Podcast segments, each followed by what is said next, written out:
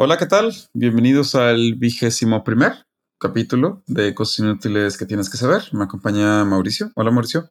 ¿Qué tal, Luis Fernando? Qué gusto saludarte en este maravilloso día. Bueno, como siempre, antes de empezar el episodio, lo cual grabamos uh, la mayoría de las veces después del episodio, estamos aquí para decirles quién ganó la votación. Como pueden escuchar en nuestro tono de voz, creo que ya pueden imaginar quién ganó. Eh, ok, spoiler alert. No está, eh, sí está en esta llamada, lo que significa que Mario Alberto no ganó. Pero bueno, tengo aquí a Mauricio para decirnos los resultados. Mau. Claro que sí, Luis Fernando, con 86% de la votación. Eh, ganó el tema de una hazaña en las alturas. Eh, la conquista. Ah, no, esa no, ¿verdad? No, una hazaña en las alturas. Sí, una No me acuerdo del subtítulo, pero una hazaña en las alturas. Y supongo que las supersticiones teatrales quedaron con 14%, es correcto. Sí, Oye, ¿y los random facts de Mario Alberto? Sí, esos no, no, no tuvieron ni un solo voto, de hecho. Ah, bueno, pues ok. Bueno, pues espero que disfrutemos del capítulo. Eh, bueno, que ustedes disfruten del capítulo que sigue. Mauricio, ¿dónde pueden votar para escoger a su favorito de este capítulo? Recuerden que pueden votar en cosasinútiles.com. Así es, y no olviden seguirnos en nuestras redes sociales, Instagram, Twitter, guion bajo Cosas Inútiles, Facebook, Cosas Inútiles que que disfruten del capítulo. Suerte, disfrútenlo.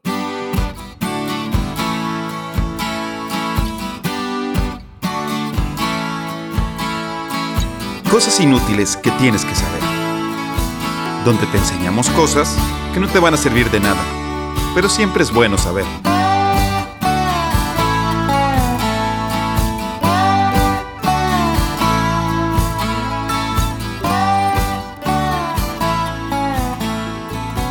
Bueno, como es ya costumbre, me acompañan esta noche mi hermano Mauricio. Hola, hola. Hola, hola. ¿Qué tal? ¿Ya sirve tu micrófono? Sí, ya funciona al parecer. Espero que no falle la mitad porque sería muy vergonzoso. También el hermano mayor, el primogénito de la familia, Mario Mata II. ¿Qué tal? Muy buenas noches a todos. Bienvenidos a un miércoles más de cosas inútiles que tienes que saber. ¿Se te refieres al pinche Mave? Exacto. Así es. Ah, claro, Así es. Oye, güey, si primero que nada, vamos a darles un- una disculpa por la semana que no pudimos sacar episodio. Esperemos que no vuelva a suceder. Culpo de toda Mave. Tuvimos unos, unos problemas ahí de, de agenda y por tuvimos nos referimos a que el MAVE tuvo problemas de agenda No, la verdad sí se juntaron varias cosas. para el MAVE. No, no se crean, sí, sí, es cierto, está bien. Se juntaron mu- varias cosas para todos. Pero bueno, lo bueno es que fueron varias cosas. Teníamos planeado sacar el capítulo durante la semana, pero al final de cuentas no se pudo. Pero bueno, lo terminamos sacando una semana después, lo que rompe nuestra racha de 18 semanas seguidas sacando un capítulo cada Ya miércoles. sé, ya sé. Fíjate que también me sentí un poco mal por eso. Por eso estaba muy intenso en, lo- en el grupo de WhatsApp de que hay que sacarlo, hay que sacarlo. Pero bueno, total. Pero No, bueno, eh, estamos en la vigésimo primera semana, bueno, capítulo más bien, 23 semanas sacando. Este es su podcast que esperamos estén disfrutando. Muchas gracias por escucharnos. Obviamente ustedes son los que mantienen vivo este podcast y nos escuchan con nuestras tonterías. Y muchas gracias por hacerme ganar en la semana. Todavía no hacemos la votación, de hecho, pero estoy seguro que voy a ganar. Gracias. Ok, muy bien. muy bien. Eh, bueno, hablando de ganar, Mario Alberto. Ah, bueno, no, ya acabamos de decir dónde pueden votar. No tenemos por qué repetirlo, así que ¿por qué no vamos directamente? En esta ocasión nos acompañarán platicando sus temas Mauricio, quien perdió en el juego de la vida por ser el más chico, así que va a ganar en el juego del podcast para empezar. Qué pésimo chiste. Perdí en el juego de la vida, ganó en el juego del testamento. wow, wow, wow, wow. Wow. Y yo los deleitaré con algunos random facts que obviamente no acabo de googlear en este momento, pero que traigo ya preparados desde uf, hace muchísimo tiempo. Sí, claro. Y luego después Mario Alberto nos acompañará con su tema. Así que, ¿les parece si empezamos? Chile. Adelante, Fernando. Vamos, perfecto. Este random fact se lo agradezco a nuestro primo y mi tocayo, eh, Fernando Darián Mata, el cual me recordó de este random fact que probablemente escucharon. Era una cadena muy famosa de emails allá en la época en la que existían las cadenitas de los correos. Y dice así, ¿sabían ustedes? Yo no titulo mis random facts porque Qué son triste. random Por eso no sé de facts. qué estás hablando en este momento, pero bueno. Ajá, qué aburrido. Bueno, ¿sabían que uno de los primeros transbordadores de la NASA eh, fue construido en Utah Bueno, no sé si se acuerdan, tienen una imagen mental de cómo se ve un transbordador antes de despegar, ¿no? Sí. Sí, Claro, Sí antes- saben antes que- de dormir. Ah, ok, muy bien, qué bueno que antes de dormir te lo imaginas. Bueno, el tamaño de los cohetes. ¿Alguien sabe cómo fue definido el tamaño de los cohetes? Negativo. El tamaño no importa. Sí importa, porque el tamaño de los cohetes, obviamente los ingenieros aeroespaciales querían que fuera más grande. Pero sí, sigue sin importar. por eso digo que sí importa, porque el tamaño de los cohetes fue definido Sí. Los ingenieros aeroespaciales de la NASA querían hacer los cohetes más grandes. Sin embargo, había una limitante. Los cohetes estaban siendo fabricados en Utah y el lanzamiento del cohete sería en Florida. ¿Cómo transportas el cohete de Utah a Florida? No tuve la menor idea. En tren. En tren, en tren, tren. En tren, ok. Entonces, en tren, cuando estás transportando esto, obviamente los cohetes tienen, no caben en los túneles del tren, ¿verdad? Oh, ok. Ya sé por qué Entonces- está- ya sé por qué está riendo. Sí, no, no sé, sigue todos. Yo sigo, yo sigo eh, platicando. La limitante de los cohetes era que cupieran dentro de los túneles. ¿Qué define el tamaño de los túneles del tren? O sea, del ancho de los túneles del tren. O sea, básicamente el tamaño sí importa para que pueda entrar al túnel. Exacto, Las vías las vías, férreas. las vías, claro, porque tiene que caber el tren. ¿Qué define el tamaño de las vías? Los las carretas, ¿no? Bueno, Antes eran las carretas. Mario Alberto se adelantó como dos mil años, pero sí. Ah, pero. Este, no, no es cierto, no, sí, tiene que ver con eso, tiene que ver con las carretas. Eh, la cosa es que eh, los, los primeros ferrocarriles en Estados Unidos fueron creados por ingenieros ingleses. Los ingenieros ingleses definieron que el tamaño de las vías tenía que ser de una cosa que conocían, que en ese entonces eran las carretas, como dijo Mario Alberto. Pues tienes que tomar una decisión, ¿no? De qué tamaño va a ser de una llanta a otra. No hay nada que lo defina. Y lo único que tenían eran las carretas que ya tenían definido la distancia entre una llanta y la otra. Sí. ¿Qué era lo que definía el tamaño de la llanta y la otra? El, yugo. Ajá, el yugo. En las calles nomás era la carreta y los caballos que iban enfrente de la carreta. Obviamente los caminos no los iban a hacer más amplios. ¿Y qué es lo que define el tamaño del yugo? O sea, de El los- caballo, de- el caballo, el caballo. los dos caballos. Bueno, no sé, si- probablemente nuestros amigos agrónomos ahorita se están muriendo porque Sí, probablemente muriendo. estamos usando la palabra equivocada. Eh, pero sí, eran las carretas jaladas por dos caballos. Obviamente, pues tenía que haber una distancia entre, entre caballo y caballo, o sea, entre el trasero de cada uno de los caballos, ¿no? Entre el glúteo derecho y el glúteo izquierdo de cada uno de los caballos. Y esa fue algo que algún romano allá hace dos mil y tantos años dijo, "Eh, aquí mero, esto, esto, esto está bien. Y lo que no sabía ese romano es que estaba definiendo el tamaño de los cohetes que mandarían humanos a la luna. Rayos. Pues sí, sí, sí, está bien intenso. ¿Así es? Sí, sí, es cierto, Entonces- sí, es cierto. Eh, que sí, o sea, como una cosa lleva a otra y a otra y a otra. Yo pienso mucho, esto se va a volver súper regional, ¿eh? entonces yo pienso mucho en que el nombre de la ciudad de la que venimos nosotros se llama Delicias porque hay una ex hacienda que se llama Las Delicias. Haciendo las delicias. Sí, entonces imagínate la persona que decidió cambiarle el nombre a la ex hacienda a Las Delicias. Él jamás, esa persona jamás se iba a imaginar que estaba definiendo el nombre y el gentilicio de la tercera ciudad más grande del estado de Chihuahua. Y sí, Pues sí. de hecho. sí, sí, sí. Nomás le estaba poniendo un nombre a su hacienda. Eh, Qué bueno que le puso Delicias, le hubiera puesto otra cosa. Sí, ya sé. El Eh, potrero. acá. Y, y- y viene de algo parecido. La hacienda tenía otro nombre, le cambiaron el nombre a la hacienda eh, Las Delicias. Eh, la, la hacienda Las Delicias se, volvió, se vuelve una ex hacienda y se crea un pueblito cerca de la ex hacienda. Cuando se crean las, que las primeras vías del tren en, en Chihuahua, se tiene que poner una estación en ese lugar. Como no tenían cómo poner la estación, le pusieron Las Delicias porque la ex hacienda Las Delicias estaba cerca. Cuando fundan la ciudad, pues como no saben qué nombre ponerle, le ponen el nombre de la estación de tren que está más cerca, que resulta que se llama Delicias. Y así quedó. Qué. Entonces así, un romano decidió de qué tamaño iban a ser los cohetes de, que iban a enviar a los humanos al espacio. Después de haberles platicado este random fact con mis hermanos que parece que tienen 10 años, Tú hablaste de tamaños y túneles que quieres que haga. Sí, sí, que O sea- dijéramos. Sí, o sea, eh, muy bien. eh, ah, pasemos ahora, por favor, Mauricio, platícanos de tu tema. claro. Se vayan sacando sus pañuelos, por favor, para ahí limpiarse. No, está padre. Ah, bueno, ok, muy bien. Vamos, Mauricio. Ay, déjenme paz. Ok. El nombre, el título de mi tema de este capítulo es La conquista del gigante de hielo. Ay, Sí, es una belleza. no le cambien, no le cambien, denos chance. Se los juramos que si se pone muy intenso lo vamos a cortar. Tranquilos, tranquilos. Con una altitud de ocho- 8.849 metros sobre el nivel del mar, localizada en el continente asiático, en la cordillera del Himalaya, concretamente en la subcordillera de Mahalangur, Hi- Himal, marcando la frontera entre China y Nepal, considerada como la frontera más alta del mundo, se alza la montaña más alta de la superficie del planeta Tierra, conocida por muchos como el Monte Everest.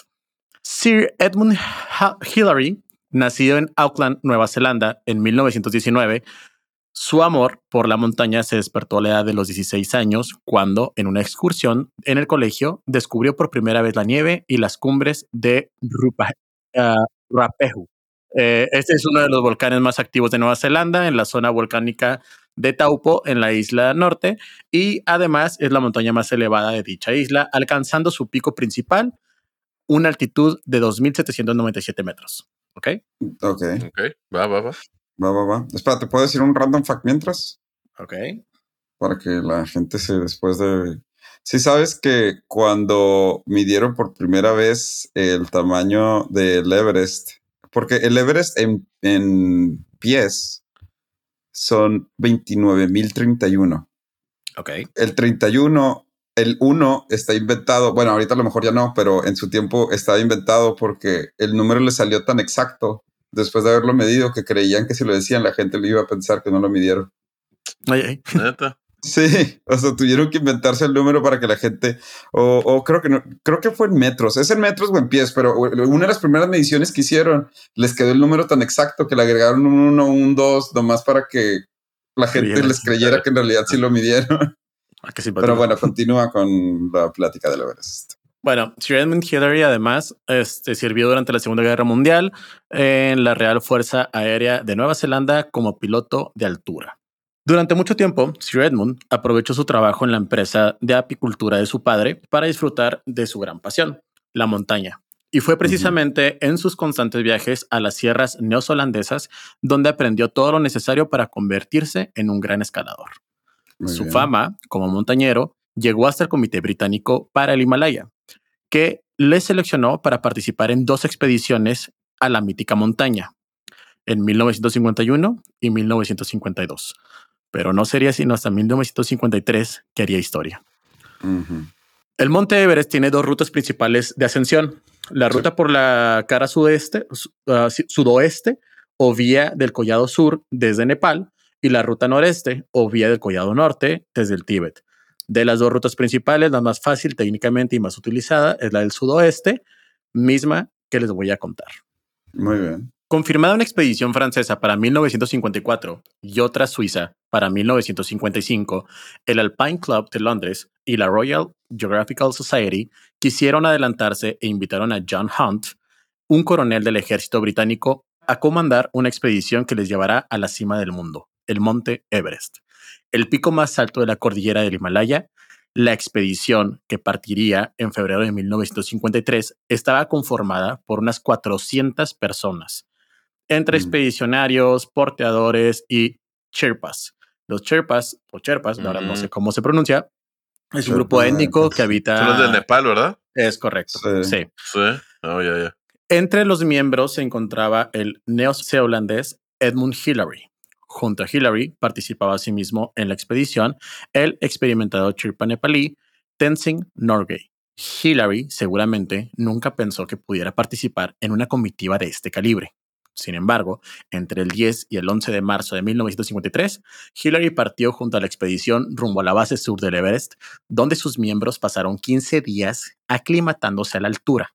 El Chomo Lungma, el nombre que recibía el monte Everest, que es el mismo de la diosa madre de las nieves para los nepalíes, tomaría su nombre más universal del geómetra y coronel inglés John Everest, quien no consiguió aproximarse a la montaña a causa de la prohibición que existía en esos momentos para los extranjeros de entrar al país, pero a través de triangulaciones efectuadas desde la India, John Everest pudo, sin embargo, establecer con bastante exactitud la altura del gigante rocoso.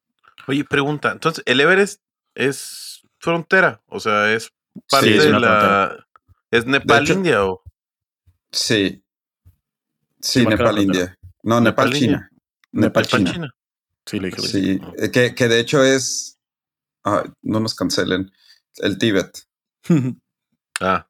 Entonces es un tema medio complicado. Y de hecho es muy, muy, muy complicado por lo mismo de, de que es difícil llegar ahí porque creo que el Tíbet tiene cerrada el acceso por el Tíbet, entonces nomás puedes llegar por Nepal. Está complicado. Pero sí, es, es, Nepal y China. Bueno, tras el periodo de aclimatación, el grupo estableció el campamento base en el glaciar Kumbu, a 5.364 metros de altitud, lo cual ya superaba por más de 2.000 metros la altura del volcán Rapehu que Hillary escalaría cuando joven. De ahí procedieron al ascenso y a la instalación de los sucesivos campamentos. O sea, iban escalando, ascendiendo y lo instalaban en un campamento. Iban ascendiendo y instalaban un campamento. Hasta el noveno campamento, situado a 8.504 metros. Fue un trabajo laborioso y muy duro. Los porteadores transportaban una carga de 25 kilos ascendiendo, mientras los escaladores y los chirpas cargaban víveres, equipos de oxígeno y material de escalada. El 21 de mayo, Hillary Tenzing, seguidos de Charles Weil y 14 chirpas, alcanzaron el Paso Sur, previo a la cima. Es que se deben contar lo que dice 14 chirpas. Sí. Diles chirpas. Chirpas, churpias. Eso me encontró ese, ese Pesado. gentilicio. De hecho, de hecho, yo leí también un libro de Lever y está bien hecho que, ah, sí, 20 escaladores y 3 sherpas. Ellos también están escalando. y, tiene, y tiene nombre aparte. Eso es, lo, es lo que me llama la atención. O sea, es como, sí, vamos, 15 esquimales experimentados y 3 sherpas. ¿Por qué lo divide, güey? Va, 20 personas. 20 personas y 4 charpas. ¿Por, qué dicen eso? Se hace bien raro. ellos son los que siempre salen en las películas que salvan todo, ¿verdad? Como que se ah, no, ellos, ellos, todos ellos informados con su, con su North, North Face y luego de repente son los que llevan así como un atuendo de originario, una cosa así. Sí, sí, sí, sí, De, hecho, todo eso que está platicando Mauricio de lo de ir armando los campamentos, ¿quién crees que cargaba todo lo de los campamentos? Ah, obviamente. Pues lo que está diciendo ahorita que, los que los Sherpas eran los que. O sea, de hecho, hoy en día hay Sherpas que se dedican de que a transportar cosas de campamento en campamento. O sea, ese es su trabajo. Sí, pues sí. Va. Bueno, va, Mauricio. Perdón, Para el ascenso final, se dividió a los miembros de la expedición en parejas que irían instalando en sucesivos campamentos base a lo largo de todo el ascenso. La pareja elegida por el coronel Hunt para alcanzar la cima fue la compuesta por Tom Bordillon y Charles Evans. El 26 de mayo llegaron al penúltimo campo base, a 100 metros nada más de la cima. Pero ambos hombres se hallaban exhaustos y no tenían suficiente oxígeno para continuar, por lo que tuvieron que regresar. La ah. siguiente pareja en iniciar el ascenso final fue la formada por Edmund Hillary y el Chirpa Tenzing Norgay. A ver, aquí eh, hay una cosa, que la gente va a decir de que, ay, este, pues 100 metros, ¿cuántos son 100 metros? Está ahí, en vertical. Sí, sí, en con la presión de... metros, no tienes oxígeno. No, no, no, no, no. Y son en vertical, güey, sí. Y son en vertical, claro. Sí, esto ya es escalar, o sea, ya no es como que ir caminando en vertical, no, es escalar, o sea, literalmente pico. Acompañados de Alfred Gregory, George Louis y un Sherpa, el campo base 9, Hillary Tenzing establecieron el último campamento en el mismo lugar escogido por una expedición suiza que intentó el ascenso en el año 1952. Después habló de eso, tranquilos. Ok. Por fin, el 29 de mayo, Hillary y Tenzing, tras haber retrasado la partida para descongelar las botas del escalador neozelandés, Tenzing había sido más precavido y había dormido con sus botas puestas, de hecho, partieron para alcanzar la cima del mundo. En un laborioso ascenso y ayudados por los equipos de oxígeno, los escaladores se fueron turnando para abrir camino y tallar escalones de, en el hielo de la montaña para poder acceder a la cima. Tras superar un muro de rocas en un estrecho paso de unos 50 metros antes de la cima sur, hoy conocido como Escalón Hillary, tuvieron que sortear una pronunciada pendiente cubierta de nieve que les conduciría hasta la cúspide del monte Everest. Por fin, a las once y media de la mañana, Edmund Hillary y Tenzin Norway lograban llegar a la meta y pasar a la historia por ser los primeros hombres en conquistar la cima del mundo. Durante los 15 minutos que pasaron arriba, Hillary y Tenzin hicieron fotos, comieron pasteles y colocaron cuatro pequeñas banderas de la ONU, Reino Unido, Nepal e India. Tenzin, que era un devoto budista, enterró unos pocos víveres como ofrenda a los dioses que habitan en lo alto de la helada cumbre. ¿Has visto, George? Hemos derrotado a este bastardo. Con aquella frase, Hillary resumió el cansancio, las dudas, el miedo y la satisfacción de haber subido el punto más alto de la Tierra.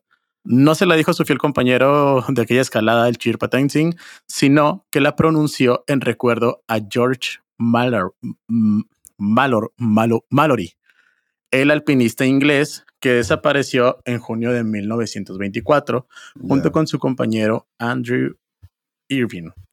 No manches. Sí. De hecho, digo, no sé, viene también, ¿vas a hablar de eso poquito más o...? Muy poco al final sí hablo de eso. Ok. En declaraciones realizadas muchos años más tarde, el alpinista neozelandés afirmaría, sentí una emoción fuera de lo común, algo parecido a lo que debió experimentar Neil Armstrong cuando puso el pie en la luna. Tras el descenso, la discusión sobre quién había sido realmente el primero en llegar a la cumbre fue inevitable. espérame, espérame, espérame cuando dijiste eso me quedé pensando, oye, pues cuando llegaron a la cima del Everest? O sea, si Neil Armstrong ya le había puesto el pie en la luna, según yo esto había pasado antes, pero dijiste que lo dijo 1953. después. Sí, muchos años Sí, yo sé, yo sé, por eso lo dijo muchos años después, pero en mi cabeza fue por un segundo de que... sí, sí te creo, ya te entendí. Sí, claro, yo también hice eso. Ay, sí, claro, me estabas poniendo atención. Yo también hice esa conversión que acaba de decir él. lo que haya dicho él, que pasó Lo que haya dicho él de la luna, yo también lo pensé. ok, ya, ya, ya. Los medios nepalíes afirmaron que el primero en poner el primer pie literalmente en la cima del Everest fue Para zanjar la controversia, el 22 de junio, Hillary y Tenzing, tras una reunión con Hunt, emitieron un comunicado en conjunto en el que defendían aquella conquista como una proeza colectiva. Que contaron hasta tres para poner el primer pie.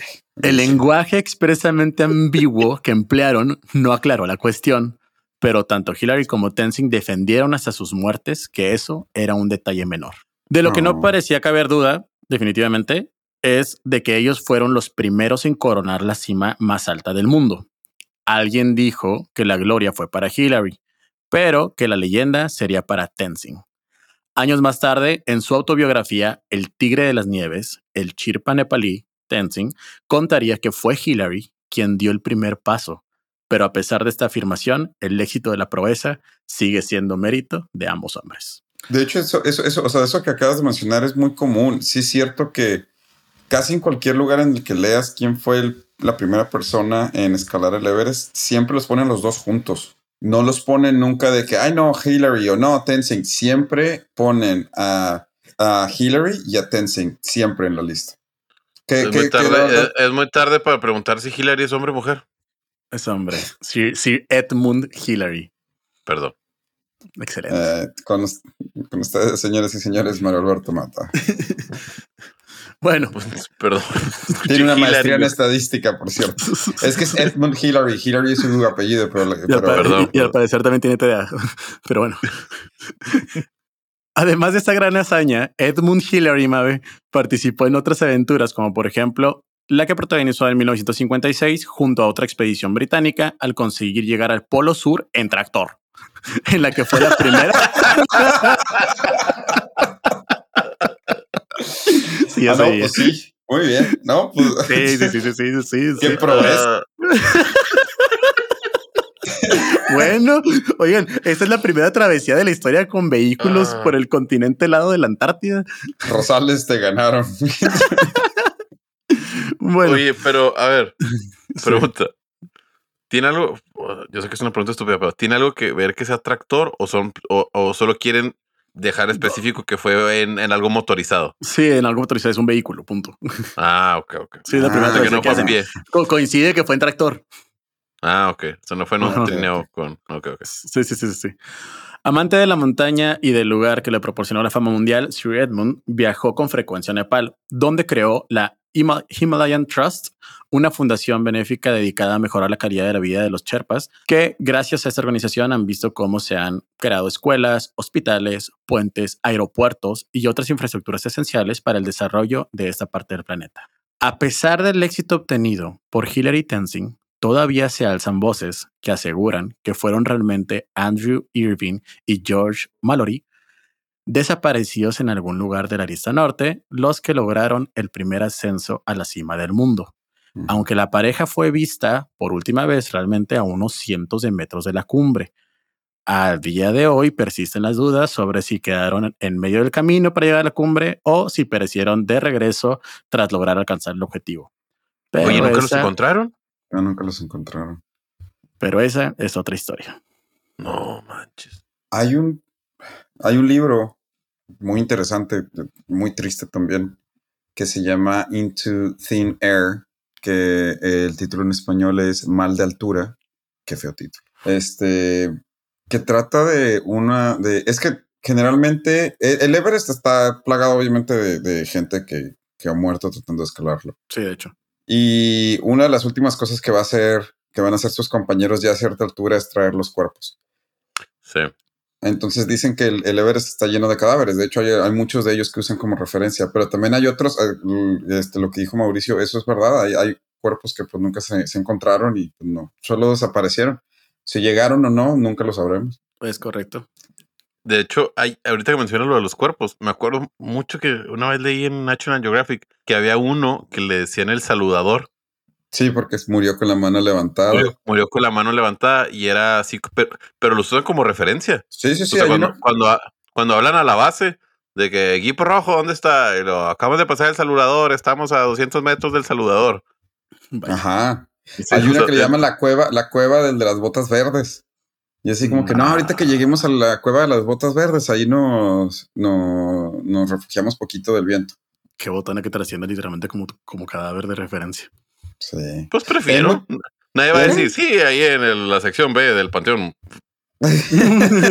Municipal de Delicias. Sí, sí, y, de hecho, pues muchos de ellos ni siquiera saben sus nombres porque pues los compañeros literal los dejaron ahí, pues ni modo que les pongan marquita de... De ¿Vas, hecho, a hablar de, ¿Vas a hablar de eso, Mau? ¿O te estamos quitando? No, yo ya terminé mi tema. De hecho, así fue Ah, como se nomás. conquistó la cima de, del gigante de hielo. Ok. Bueno, Ah, si tienen la oportunidad de leer el libro ese de Into Thin Air, habla de una de las peores tragedias documentadas tratando de Mm. escalar el Everest. Creo que hay una película de, de, de eso. Sí, sí, sí, sí. De hecho, la película está basada en, en el libro este. Y es que, que a veces dices, ¿por qué no van por los cadáveres? Pero es que es arriesgar una persona por lamentablemente. reco- Sí. ¿Ah, sí? Sí, o sea, una persona se murió ahí. O sea, hay algo mal ahí.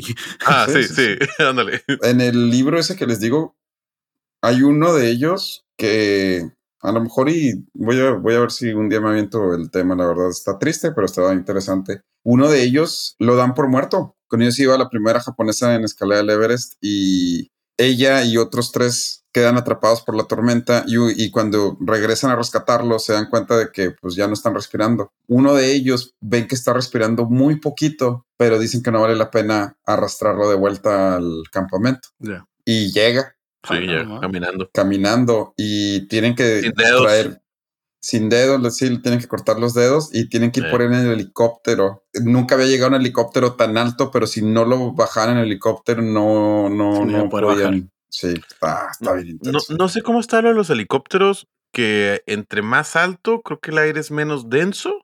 Entonces no. Exacto. Los helicópteros funcionan. que no pueden. eh, ajá. O sea, tiran aire hacia abajo, que es lo que los impulsa hacia, hacia arriba. Y como está menos denso, no tiene suficiente fuerza. Algo, algo por el estilo. Total que el, el- entre más alta esté la montaña, menos llega el helicóptero, ¿no? Algo por el, Sí, sí, algo sí, por el sí, estilo. sí. Pierden estabilidad. Sí, este, pues sí, Oye, pero a ver, pregunta. sí, ¿No crees que alguno de los, ¿cómo se llaman? Churpis. Cherpas. Sherpas. Los, los churpis. ¿No crees que alguno de los churpis haya llegado antes? Que Pues todos? es que es, es el punto, dicen que no. O sea, de hecho, los Sherpas forman parte de la expedición para poder conseguirlo. O sea, los Sherpas no contaban con equipo de oxígeno, más bien no contaban Sí, con el de problema era el oxígeno. De hecho, sí, sí, sí, sí ha habido varias escaladas de gente sin oxígeno que vinieron ya Sí. después, pero era obviamente gente que se, que se entrenaba y se preparaba para hacerlo. A ver, también tenemos que pensar que los Sherpas, para ellos, pues era una montaña muy alta, no era la montaña más alta del mundo, pues ni, se- ni siquiera sabían, o sea, entonces no había para qué escalarla, no era, no era un, Un reto. Mm, un reto. O sea, porque siempre si querías cruzar la frontera, pues iba a haber un camino más, menos difícil. ¿Para qué te vas a subir ahí 8000 metros? el- Pues mejor te vas por, oiga, Ya, el ya, está ya, por ya. allá. O sea, muy bien. ¿Está chido, ma? Muy bien. Muy bien, ¿no? No hice llorar a nadie, no le de muerte, así que. No, no, Ah, no, no. No te creas. Muy bien, perfecto. Eh, ¿Les parece si damos una pausa y regresamos con mi otro random fact? Va. Va. Perfecto.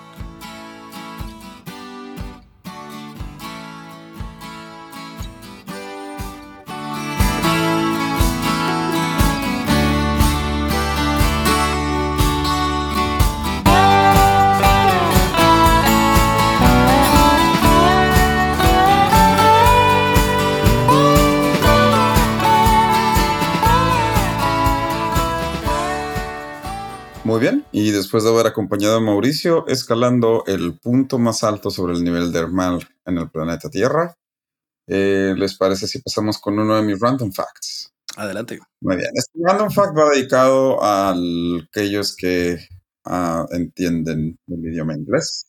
Eh, ok, ¿alguno de ustedes me puede decir cómo se dice mayúsculas y minúsculas en inglés? Sí, capital letters. No, bueno, sí, pero hay un nombre más como que más común. Uno de ellos es Caps Lock. Sí, bueno, pues, bueno, ok. Eh, uno de ellos es uppercase o capitals y el otro es lowercase. Sí. Ok. Uppercase es eh, mayúsculas, lowercase es minúsculas. Ok. Ok, si lo traducimos literalmente, uppercase significa el, como que el, no sé, el almacén de arriba. Sí. Y lowercase, el de abajo. Porque se, nu- nunca se han preguntado por qué. Ah, estas por las máquinas de escribir. No, va mucho antes de las máquinas de escribir. Viene Ah. desde los tiempos de la imprenta, cuando la imprenta se hacía de manera manual. Cuando la imprenta se hacía de manera manual, eh, la gente tenía dos como que este, estantes, Sí. uno abajo y uno arriba. Y abajo, como la- eran las letras que más usaban, estaban las letras en minúsculas. Y arriba estaban las letras en mayúsculas. Entonces, cuando tenías que escribir una mayúscula, tenías que agarrar una letra del upper case. Vaya. Y cuando tenías que imprimir las minúsculas, agarrabas una del lower case. Ah, qué simpático. No manches. No, creo. Wow. Mave está bien sorprendida. Mave que se quedó. no, no, no, no, es que, ah, es que no, no me imagino que haya. ¿Sabes de qué me acordé? Como en ¿De el qué? Word, en el Word que quieres grabar algo y le tienes que picar a un floppy, Al floppy disk, sí. al floppy disk, y la gente, bueno, lo- Se ha de Sí, sí, sí. complicado para los. ajá, los- sí, el cuadrito, el cua- pícale el cuadrito morado. Exacto. No, sí, sí, sí. Rayos. Eh, nunca lo he Sí, se pensado. pica el cuadrito morado. Hay, hay un Sí. cartón muy famoso de que alguien le enseña un floppy disk a alguien muy joven y lo, ay, mira, tienes una versión 3D del símbolo de grabar, Ándale. De guardar, perdón. Por ejemplo, Mau, ¿tú, tú sí utilizaste esos? O sea, Sí, en, la sí, casa, amor, en, la, sí, sí. en la- en la casa había, eso sí me acuerdo. No, no, sí los llegué a utilizar, de hecho. O sea, sí los, Sí. sí, sí los usaba en la, en la computadora, de hecho. Mm. De hecho, Eh. mis primeras clases de computación en primaria, o sea, nuestras us- USBs eran floppy disk. Ah, sí. Sí, pero ya a Mauricio le tocó una época más moderna, que cuando entró a la secundaria, en la clase de informática le dieron USBs y a nosotros Sí. nos daban floppy No, disks. hombre. Sí. A mí Ah, secundaria sí sí, me tocaron sí. las USBs. Sí. Pero bueno, eh, así es, es una de esas cosas eh, anacrónicas que existen, uppercase, lowercase, eso viene de... Hay otro también interesante sobre anacronismo, hablando sobre el símbolo de grabar. Hay otro sobre cuál. Si les digo cuál sería el símbolo de una fábrica, ¿qué símbolo pondrían? Pues literalmente la fabriquita con una con un tubito Sí. tirando. Sí, con una, con una chimenea lanzando Ajá. humo. Ok, como no nos Ah, y loco, como que unos vir, así como que Ajá, como sí. triángulos, como triángulos, ok. que son ¿Sabes por entradas de son? luces. Son entradas de luces, porque antes pues no podías poner ventanales enormes, entonces mejor ponías, este, te salía más barato poner ventanales, eh, perdón, entradas de luces en el techo y la mejor forma de captarlo era con esta forma triangular. Centennials no son paneles solares. No, Sí, no. bueno, yo sé, pero tú- a nosotros ya no nos tocó ver ese tipo de fábricas. Sin embargo, o sea, esas fábricas son fábricas de antes de que se inventara la luz. Rayos. porque tenías que hacer que entrara la luz natural. Son fábricas que ya, ya nosotros no nos tocaron, pero a, a pesar de eso, ahorita que les acabo de preguntar cómo es, es el símbolo de una fábrica, me acaban de describir exactamente una fábrica de, del siglo XIX. Rayos. Órale. Pero bueno, ok, hablando de símbolos anacrónicos, uppercase porque era el de arriba, lowercase el estante de abajo. Qué chulado.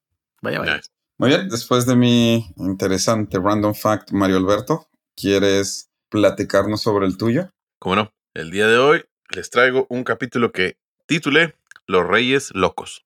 Ay, no. Vaya, vaya. Desde tiempos antiguos, los humanos hemos intentado encontrar alguna manera de organizar nuestras tan desorganizadas vidas. Y si lidiar con los sub y bajas de nuestros propios pensamientos, ahora piensen cómo sería lidiar con cientos, miles e incluso millones de cabezas al mismo tiempo. Pues Sí. este es uno de los problemas que tienen en su día a día los gobernantes de cientos de países. Si bien en la actualidad la mayoría, y vaya que lo googleé, ¿saben cuántos países tienen democracia? Mm, No tengo idea, la verdad. Ah, 140. No, no, no. ¡Qué Ciento perro! No, 142. ¡Ay! Oh, ¡Uh! no, Mauser.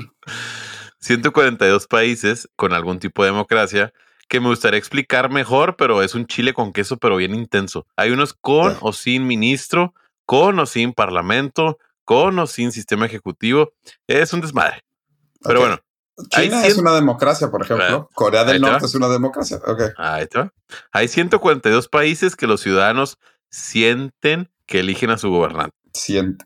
Hay otros seis que no los quise meter a la lista porque sí, sí son democracias, pero son unipartidistas. Ah, mira nomás. O sea, te dejo salir con tu novia, pero te llevas a tu hermanito. Estos son Cuba, Eritrea, Corea del Norte, Laos, Vietnam y obviamente el país por excelencia unipartidista, China. China. Pero bueno, eh, de hecho, de eso no se trata mi capítulo, solo que me lo topé al buscar sobre democracia y lo quise compartir. Porque O sea, decir Ah, un bueno. random fact en tu, cap- en tu No, no, tema. lo que pasa es que quise decir que la, la mayoría son democráticos, pero en realidad dije, híjole, sí serán. Entonces me puse a investigar si Ah, era sí, o no. obviamente, sí, sí, sí. Sí, está cosa confuso, que- o sea, no Sí, está sí, sí, tan... existe una cosa que le llaman el índice de democracia, que es, o sea, qué tanto, qué tan confiable es el sistema democrático del país para que en realidad una persona que se, o sea, que, que una persona pueda ser electa. Exactamente. Pues de hecho es un derecho humano, ¿eh?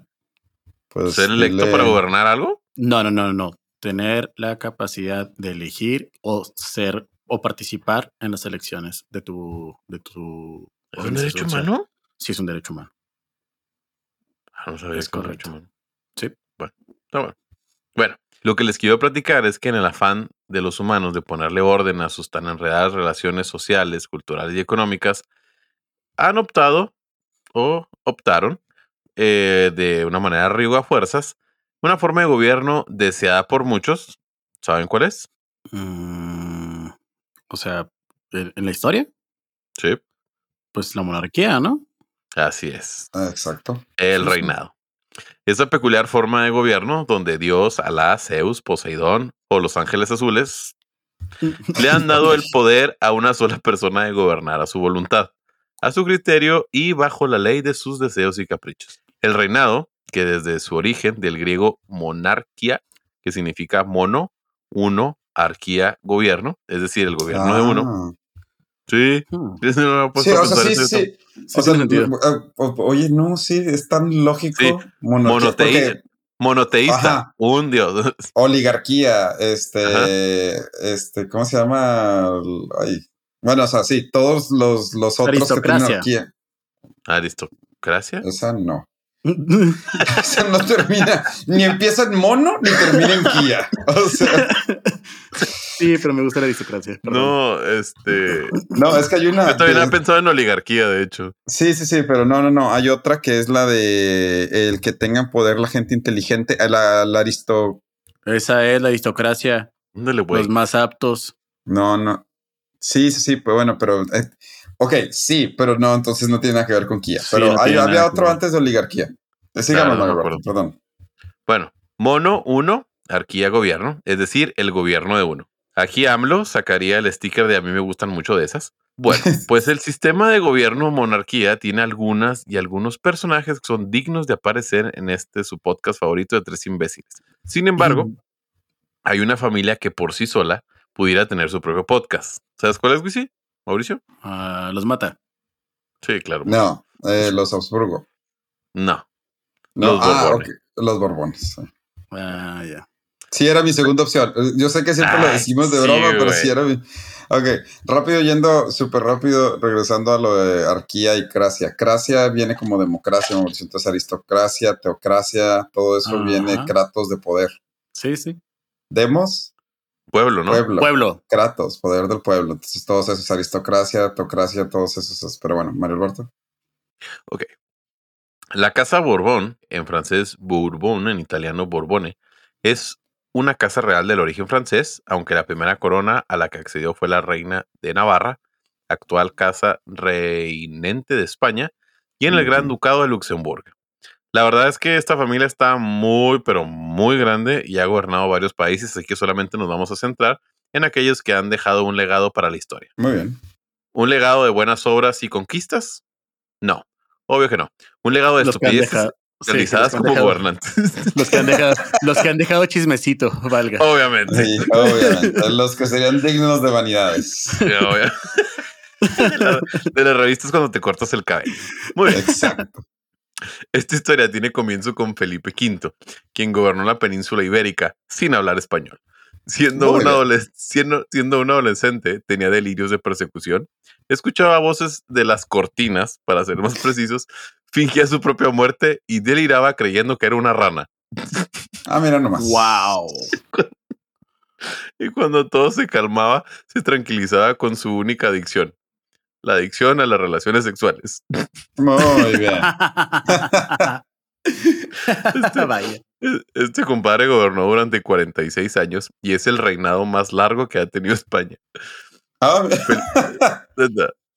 Felipe V abdicó a su trono, dejándoselo a su hijo, quien tuviera al revés que su padre, el reinado más corto, con siete meses y medio. Oh. Al parecer, el creerse rana te lleva a permanecer mucho en el trono.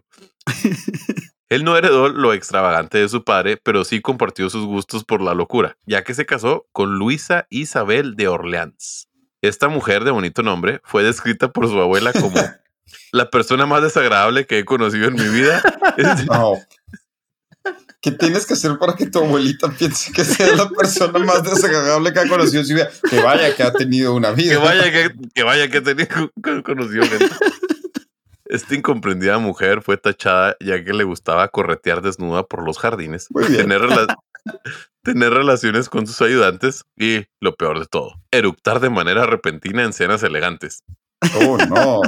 Ah, lo cual sí se pasa de la raya. Una cosa es correr desnudo en el jardín, pero andar eructando.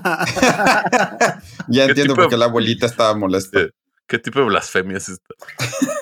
bueno, después de que Felipe V tuvo que desabdicar, que me imagino que hay una palabra para eso, pero la verdad no la busqué. Eh, probablemente sí hay una palabra para eso. probablemente sí hay una palabra para eso. Bueno, pues Felipe le pasó el reinado a su segundo hijo, Fernando VI, quien fuera como primer adjetivo muy enfermizo no tuvo mucho que decir, pasó como dicen sin pena ni gloria. Pero lo que sí es digno de contar es que tuvo un matrimonio algo peculiar. Cuando el rey, su padre, tenía que casarlo, porque sí, cuando se trata de monarquías, puedes escoger dónde quieres tu nuevo castillo, fundar religiones, ponerle tu nombre a meses del año, hacer consultas ciudadanas o rifar aviones, pero no puedes escoger con quién te casas. Ya sabes. Eso es lo normal. Unas por otras. Pero bueno, pues unas por otras, su padre le andaba buscando morra y pidió a Portugal que le mandaran opciones. Portugal sí tenía una candidata, pero pues no era muy agraciada que digamos. En esos tiempos se acostumbraba a mandar cuadros con la imagen de la pretendiente en cuestión. O sea, literal, como que bueno, pues. Tinder. que, que hay, que hay, que hay, mándanos sus opciones y mandaban cuadros. O sea, sí, claro, sí, sí, sí. Portugal acudió a la vieja confiable y arma secreta de muchos en Instagram, el Photoshop. Muy bien. O en este caso, Cuadroshop, o yo le puse, yo lo auté como Pintashop. Los, los pintores le hicieron el paro para que no se viera tan peor. Y, hay, historias que ni así la armaba. Ah, bueno, sí, sí está hecho. Bueno, pues como era de esperarse, cuando Fernando VI vio por primera vez a su futura esposa, se quedó más que asustado. No le gustó nada de primera, pero nada. Sin embargo, como dice el dicho, creo. La suerte, la fea, la bonita lo desea. Creo que así va, ¿eh? Ah, muy bien. Bueno, esta persona se llama Bárbara. Bárbara consiguió ganarse el corazón de Fernando. Bárbara no solo fue su gran amor, sino también su gran apoyo a la hora de gobernar. Bárbara, como muchas, tampoco tenía una muy buena relación con su suegra, quien no la trataba muy bien del todo, y como a su esposo tampoco le caía bien. ¿Su pues suegra o la...? O sea, la suegra, esta, esta se llama Bárbara de Barganza. Bárbara, Bárbara se casa con este... Sí, Fernando VI. Con Fernando VI.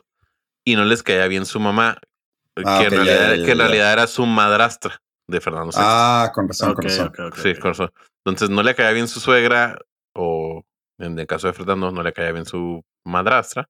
Entonces la mandan a vivir a un, pues ahí, como que en el medio de exilio. Era su hijastro, pues. Bueno, pues Bárbara, asustada porque uno, había pseudo desterrado a su suegra y dos, su esposo se enfermaba cada cinco minutos, dijo, en una de esas me quedo viuda y me carga el arlequín. ok. Les voy a dar un segundo para que piensen ese. Me carga el payaso. Sabiendo que esto pasaría más tarde que temprano, Bárbara decidió construirse su propia casa de retiro. Y no me refiero a un tiempo compartido, me refiero a un convento gigante en el centro de Madrid, donde pudiera estar protegida con sus amigas monjitas. Así que comienza a construir la iglesia de Salesas Reales. ¿Tú has ido, ese? No, creo que no. Lo más seguro es que sí. Es en Madrid, en el centro de Madrid. Muy bien, lo estoy buscando a ver si sí he ido. Sí, sí, sí. Ah, sí, sí, sí he ido. Sí, sí, sí, ya sé cuál es, ya sé cuál es, sí, sí, sí. Bueno, aquí lo interesante es que Bárbara de Barganza es la que comienza a hacer, o solicita, pues, o financia también la, esa obra.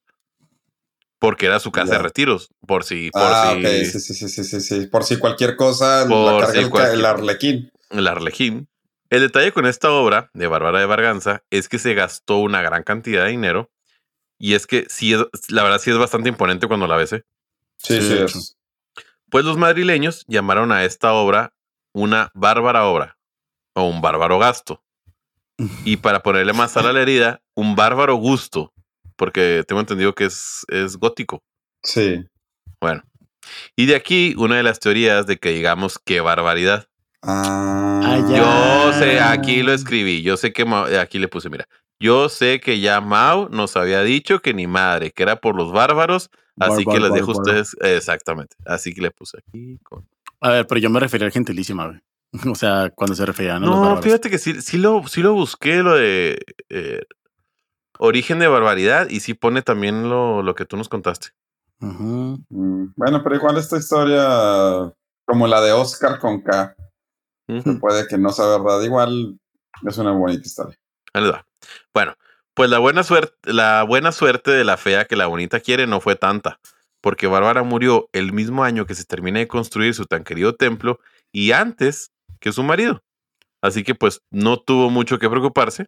El que sí se metió en una preocupada fue su esposo, ya que a este punto ya Bárbara y él eran uña y mugre. Fernando VI cae en el delirio total. Lo encierran en un castillo en Villaviciosa de Odón. ¿Sabes dónde está eso? No, pero lo estoy googleando en este momento. No, tienes que googlearlo porque lo escribí. Villaviciosa de Odón es un municipio de la Comunidad de Madrid. Municipio. Ah, muy bien, muy bien. Ahí al compa no le daban vasos de vidrio, ya que los mordía. No dormía, no dormía en camas, ya que pensaba que si se acostaba moriría. Pasaba hasta 12 horas dando vueltas en la habitación Entre sus llantos no tuvo otro remedio que de desquitar su tristeza lanzando sus heces fecales al cura que le quería dar su extrema unción. Ok. Ajá. Y aquí es donde le pedía a Wisi nada más una cosa que, que obviamente es tu... Sí, que ya había googleado. No, no, no, ya lo había eh, googleado anteriormente. Ah, ¿Quieres que diga qué es la extrema Sí. unción? Sí, por favor. Ok, ah, está muy raro y... Para empezar, verdad, ¿cómo se dice? ¿Extrema unción o extrema unción? A ver, en realidad el nombre oficial es, lo estoy sacando de Wikipedia, eh, yo no sé nada de estas cosas. El sacramento de la unción de los enfermos, también conocido como extrema unción. ¿Es extremo o qué? Extrema unción, extrema unción con A. Extrema unción. Órale, va. Ok. ¿Qué es la extrema unción o el sacramento de la unción de los enfermos? Es de los únicos sacramentos que no sé si se siguen haciendo que se utiliza en la iglesia católica, ortodoxa y en la iglesia anglicana, en el cual un representante de la iglesia, en el caso de la iglesia católica, eh, un sacerdote u obispo, unta de un óleo sagrado a los enfermos para conferirles un poder especial para que puedan pasar la enfermedad a través de la ayuda de Es que, es que de hecho la, la, la unción, o sea, si buscas la palabra unción, de hecho, o Es sea, de te dice, ajá, o- bueno, o sea, es la acción de hacer la señal de la cruz con aceite Ah. bendito sobre el cuerpo de una persona para administrarle un sacramento, otorgarle una dignidad. Ah. O sea, es como quedarte superpoderes.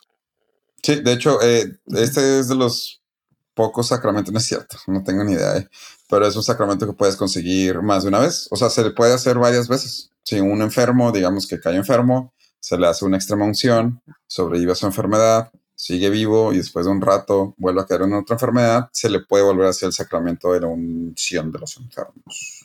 Bueno, pues Fernando VI le aventó popó a la persona que le quería hacer eso. Ah, mira nomás. Excelente. Sí. Muy bien. No quiero terapia, quiero venganza. Sí. Pero bueno, al final muere. eh, muere, pues no podemos que sigue feliz. Pero eh, los dos son sepultados en el tan aclamado templo y desde entonces descansan juntos. Su esposa Bárbara de Barganza y él. Eh, desafortunadamente, esta pareja no, tu- no pudo tener hijos, así que el trono pasa al tercer hijo de Felipe V, que es Hmm. Carlos III, quien, cono- con- conociendo los antecedentes de su familia, prefirió cuidarse desde pequeño. Y cito, el soberano estaba convencido de que el ejercicio y una buena alimentación eran la única forma de combatir la hipocondría hereditaria. Muy bien. Centró su tiempo libre matando como cazador. Básicamente eh, era su vida, andar por la vida con una escopeta, matando patos y jabalíes. Se le conoce como el mejor alcalde de Madrid. Vaya. Ah. Y su Pues sí. mayor logro es que. Y su mayor logro es que le dio el tan esperado nieto heredero a Felipe V. Y por si las dudas, tuvo 13 hijos más. No, Ok, nomás por si, perfecto. nomás por si se necesitaba. Y qué bueno, porque se le murieron la mitad. Ah, Wow. Sí, solo la mitad llegó a adulto. muy bien. Y así termina mi capítulo del día de hoy. Muy bien, perfecto. Y pues bueno, después de haber pasado por la historia de la familia Bourbon, Borbón. Oye, Bourbon. y, y vamos a la mitad. ¿eh? Todavía, ¿De la todavía faltan. Ah, sí, sí, sí, todavía- sí, sí, no, todavía sí, faltan sí. como 4 o 5. Sí, Bueno, no, faltan- no, es- son, son muchos, o sea, literal son como veintitantos los que tuvieron algún puesto importante. Pero Sí. así los, lo- de los loquillos, no en el sentido figurado, sí faltan unos cuatro o cinco. Pero ahí igual ya después en otro capítulo. Muy bien. Bueno, eh, les participamos a una pausa y regresamos con mi random fact. Claro que sí. Muy